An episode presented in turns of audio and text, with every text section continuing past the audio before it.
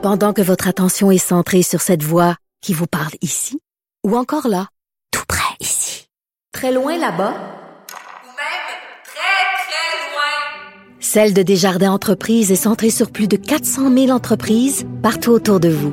Depuis plus de 120 ans, nos équipes dédiées accompagnent les entrepreneurs d'ici à chaque étape pour qu'ils puissent rester centrés sur ce qui compte, la croissance de leur entreprise.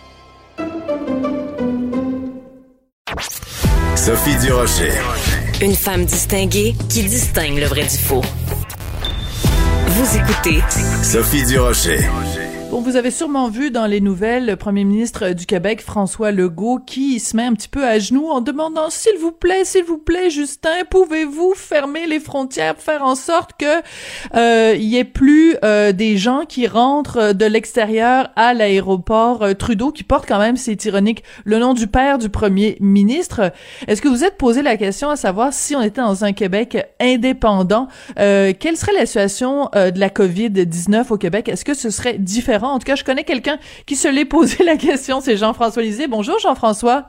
Bonjour Sophie. Jean-François, tu as mis sur les réseaux sociaux une blague, une blague de péquiste. Alors, je vais la lire pour tout le monde, pour tous ceux qui sont pas nécessairement abonnés à ton compte. Alors, la blague de péquiste, c'est accepteriez-vous que le Québec devienne un pays indépendant pour immédiatement fermer ses frontières et réduire le risque qu'arrive au Québec une variante du virus COVID, 74% plus contagieuse qu'actuellement. C'est une nouvelle version de la question du référendum. Très drôle, Jean-François. Il faut prendre ça par l'humour un peu. Ben, il faut aussi sur euh, les limites d'un statut provincial pour une nation. Alors, évidemment, si le Québec est indépendant, il y aurait des avantages et des inconvénients, mais il y aurait cet avantage-là qu'on aurait le contrôle sur nos frontières et le premier ministre du Québec qui demande que euh, soit euh, interdit euh, toutes les interdit tous les voyages non essentiels n'a pas la capacité de le faire. Euh, il faut que ce soit une décision du gouvernement fédéral parce que c'est de compétence fédérale. Euh, et là, on est dans une situation où euh, c'est plus dangereux que jamais le Mhm. voyage international et même interprovincial parce que deux variantes du COVID, la variante du Royaume-Uni, 74% plus contagieuse, et celle d'Afrique du Sud, qui est présente au Brésil, qui est 60% plus contagieuse. Si ça devait arriver ici, c'est déjà dans plusieurs États américains, euh, ça augmenterait la difficulté de notre système hospitalier. Alors, pendant ce temps-là, euh, il y a la semaine de relâche qui s'en vient. Il y a euh, les, les, les, compagnies aériennes et les voyagistes qui offrent des rabais extraordinaires pour ceux qui veulent mmh. aller dans le sud. Je veux dire, c'est une situation absurde. C'est complètement absurde. Et je ne comprends pas la décision de Justin Trudeau. C'est une décision de santé publique tout à fait normale de dire, ben, écoutez, on mmh. arrête tous les voyages non essentiels et on serre la vis à ce qui est essentiel. Parce que jusqu'à maintenant, il y a un certain nombre de choses qui passaient facilement. N'importe quelle oui. raison commerciale de traverser la frontière est acceptée. Euh, on pourrait dire, ben, compte tenu du danger, c'est encore plus euh, plus impérieux de réduire euh, les, les, les, transports interprovinciaux internationaux. Alors c'est ça. Donc euh, on a, c'est pas sûr qu'un Québec indépendant aurait à sa tête quelqu'un qui a toujours les bons instincts, mais là, en ce moment, c'est le cas. Et puis, euh, donc, on est, on est prisonnier du gouvernement mm -hmm. qui a le mauvais instinct.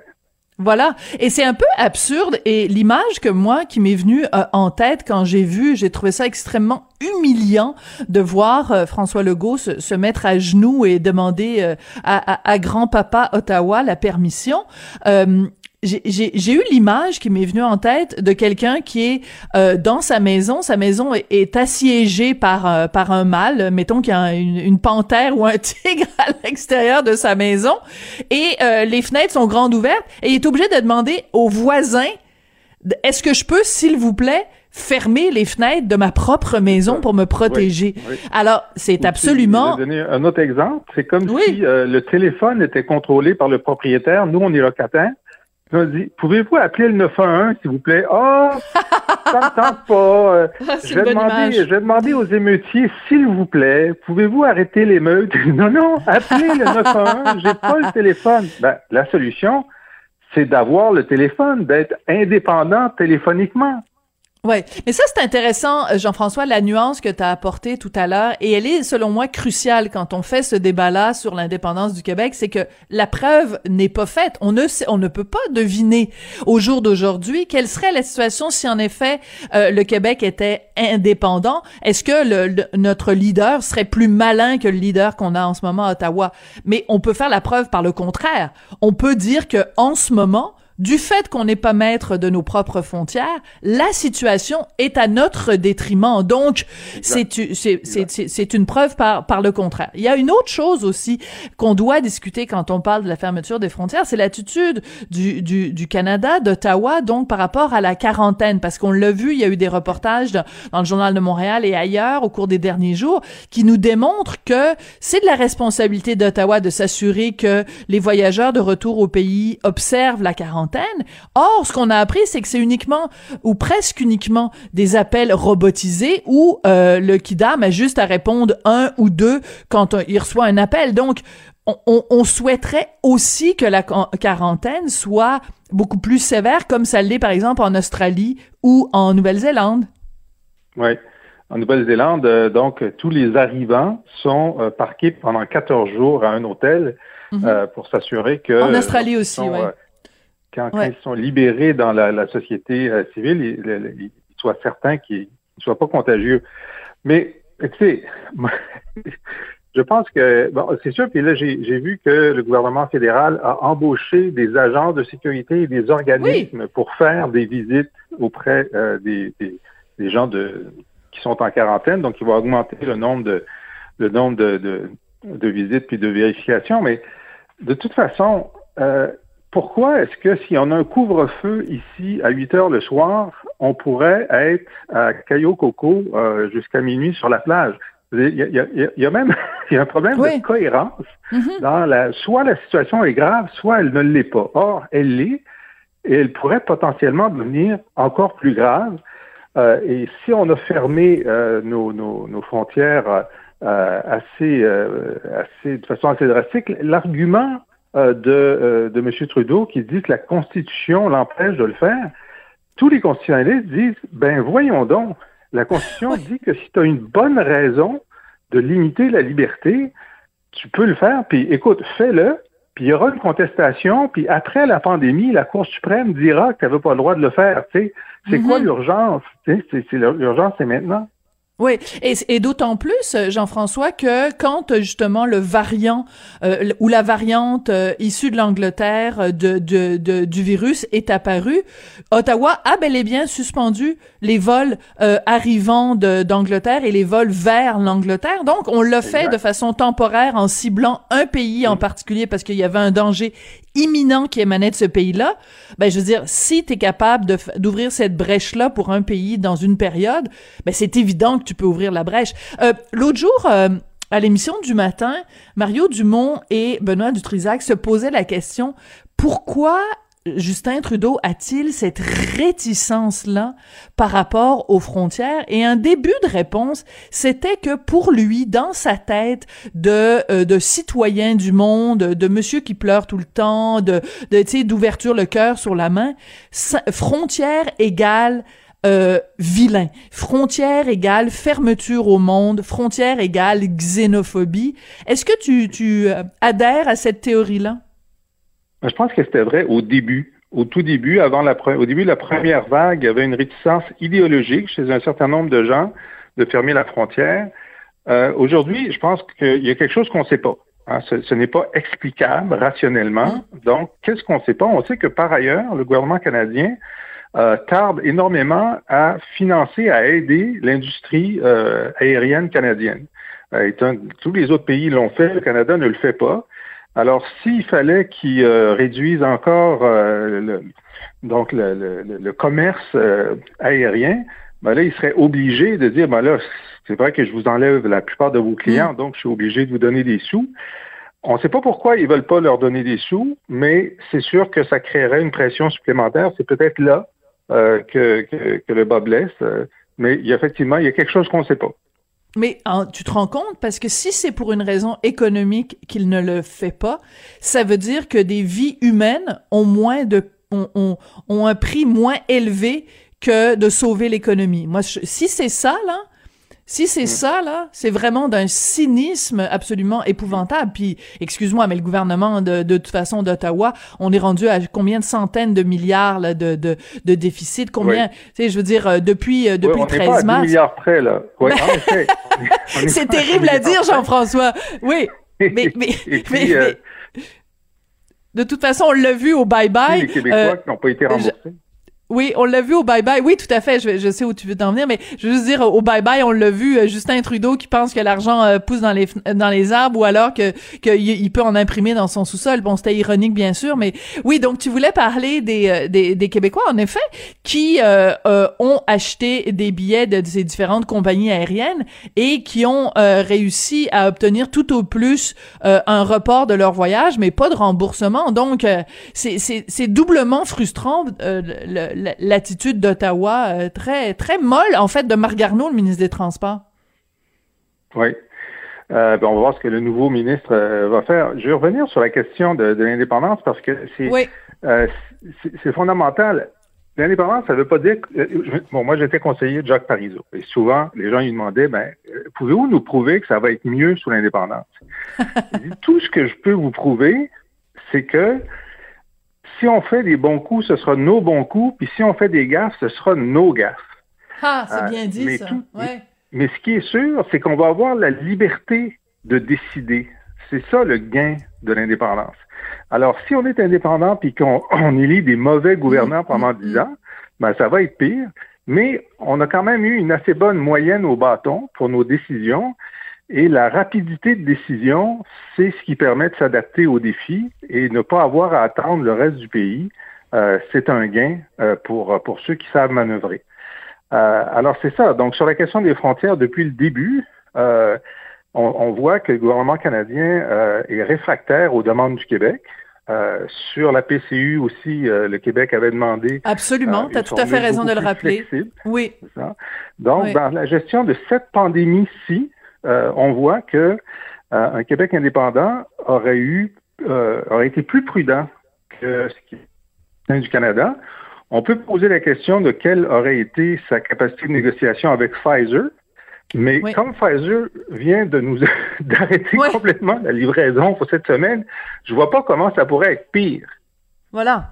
Oui, parce que moi, c'est un argument que j'avais utilisé hier avec euh, Joseph Facal, où on parlait justement, évidemment, euh, c'est un indépendantiste comme toi, euh, lui aussi, et euh, je disais, oui, ben, on aurait gagné sur certains plans, mais le Québec petite euh, petit pays s'il avait été indépendant aurait pas eu la force de négociation euh, tu sais quand tu fais quand t'arrives puis que t'as euh, coast to coast un, un grand pays t'as ton ton poids dans la balance pour négocier est plus grand mais en même temps en effet quand on voit euh, que Pfizer de toute façon mais c'est mais c'est pas juste au Canada hein, que les doses ont été réduites c'est qu'ils sont obligés d'agrandir leur euh, leur usine ou enfin leur euh, leur euh, leurs entrepôts euh, Oui, en. Belgique Oui.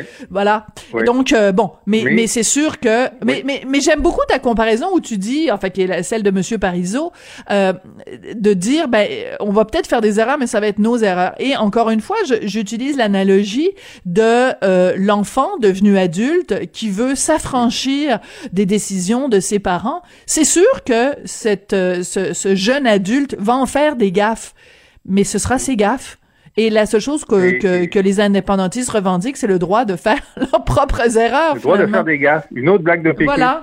Nous voulons le droit de faire nos propres gaffes. Et les gens, les gens nous font confiance qu'on va être capable de faire des gaffes. Il y a un lien de confiance, là. Voilà, on va être capable de s'auto-pelure, de bananiser, comme disait euh, feu Bernard Landry. Décidément, aujourd'hui, on fait appel, euh, on fait appel aux, aux, aux péquistes euh, décédés. Écoute, euh, Jean-François, c'est quand même, je trouve que c'est extrêmement intéressant euh, depuis le début de, de la pandémie parce que ça repose à chaque fois la question justement de de cette liberté de manœuvre. Euh, du Québec. Bon, on l'a vu au début, c'était euh, euh, pour toutes sortes de choses. C'était euh, p- par rapport aux masques, par rapport euh, aux tests euh, euh, rapides. Ça a été, tu sais, à, à chaque étape de cette pandémie, s'est posé la question de l'opposition entre la volonté de Québec et le bon vouloir euh, d'Ottawa. Et je trouve que ça a dû semer dans l'esprit de nombreux Québécois la petite graine du doute de se dire comment on se serait débrouillé si on avait été euh, autonome. Je trouve que c'est intéressant pour ça. Exact. Et s'il y en a qui veulent répondre à ma blague de péquisme, c'est sur mon compte Twitter, euh, Venez répondre. Pour l'instant, le oui est majoritaire. Et puis, euh, parmi les commentaires, Ah! il y a des gens qui disent enfin une question claire. Bon, ben tu vois, mais ça te prend 50% plus un par contre, hein, Jean-François, Oui, rappelle-toi. oui, ah non, mais j'ai- plus que ça pour l'instant. là. Alors, euh, Ouais. venez- si vous êtes contre, dites-le, mais euh, c'est le temps de vous exprimer là. C'est le temps de s'exprimer. Écoute, on va prendre un petit deux minutes juste à la fin, si tu le veux bien, pour revenir. Quand on s'est parlé, toi et moi, la semaine dernière, euh, on parlait de Ginella Massa, donc qui est cette euh, animatrice à la télé de Radio-Canada euh, anglais, CBC, qui porte euh, le hijab. Depuis, toi, tu as écrit une chronique. Moi, j'ai écrit une chronique. José Legault a écrit euh, une chronique, évidemment complètement à l'opposé de, de toi et moi. Écoute, il y a un, un- un lecteur qui m'a envoyé hier une, un commentaire que je trouve très pertinent. Il pose simplement la question si euh, cette dame qui porte le hijab, si elle était animatrice au sport et que elle portait un chandail du Canadien, est-ce que tout le monde dirait oh il faut regarder au-delà du chandail du Canadien C'est une sacrée bonne question. Oui, oui, oui. Ben, tu- toutes ces questions-là sont bonnes. Euh, Si, euh, euh, si Pierre Bruno portait une croix, euh, au moment où il parle de tous les scandales de pédophilie euh, dans le clergé catholique, Ouais. est-ce que les gens se diraient pas, Hmm, peut-être qu'il n'est pas aussi dur envers le clergé qu'il parce qu'il porte la croix. tu sais? Euh, Immédiatement, il y aurait, il y aurait un doute là, parce que c'est, c'est- il n'y a pas de problème qu'il soit chrétien ou non, je ne sais pas, mais quand tu es suffisamment chrétien pour penser très important de le montrer tous les jours à ton travail d'information, Voilà. C'est probablement que tu es très investi dans la défense de ton ta religion, puis probablement de ton clergé. En tout cas, ça, ça soulève un doute sur ton intégrité intellectuelle lorsque tu touches des sujets qui sont liés à une religion euh, pour laquelle tu as tellement d'attachement que tu veux que tout le monde sache tout le temps que tu en es membre. C'est très, c'est très bien dit. C'est, tu trouves tellement important de dire que tu fais partie de tel club ou de tel rassemblement que tu veux en tout temps que les gens le sachent. Et euh, en, en tout respect pour euh, ma collègue José Legault qui a écrit sa chronique, donc euh, il faut voir au-delà du hijab. C'est assez singulier quand même parce qu'on nous demande de regarder au-delà de hijab auprès d'une personne qu'il porte en permanence. Donc, si le hijab est si peu important qu'il faut regarder au-delà, pourquoi est-ce si important de le porter en permanence? Bref, le débat est lancé. On n'est pas obligé d'être d'accord comme euh, comme était le, le titre euh, de mon de l'ancien titre de, de mon émission. Jean-François, c'est toujours un plaisir euh, de te parler. Donc j'encourage les gens à aller te retrouver sur ton compte Twitter et aussi sur ton euh, sur ton blog, tes balados, tes livres, l'ensemble de ton œuvre quoi. Puis nous on se retrouve mercredi prochain. Parfait, salut bien. Jean-François Lisée, donc, euh, au cas où vous en souviendriez pas, ancien chef du Parti québécois et euh, chroniqueur, journaliste et auteur.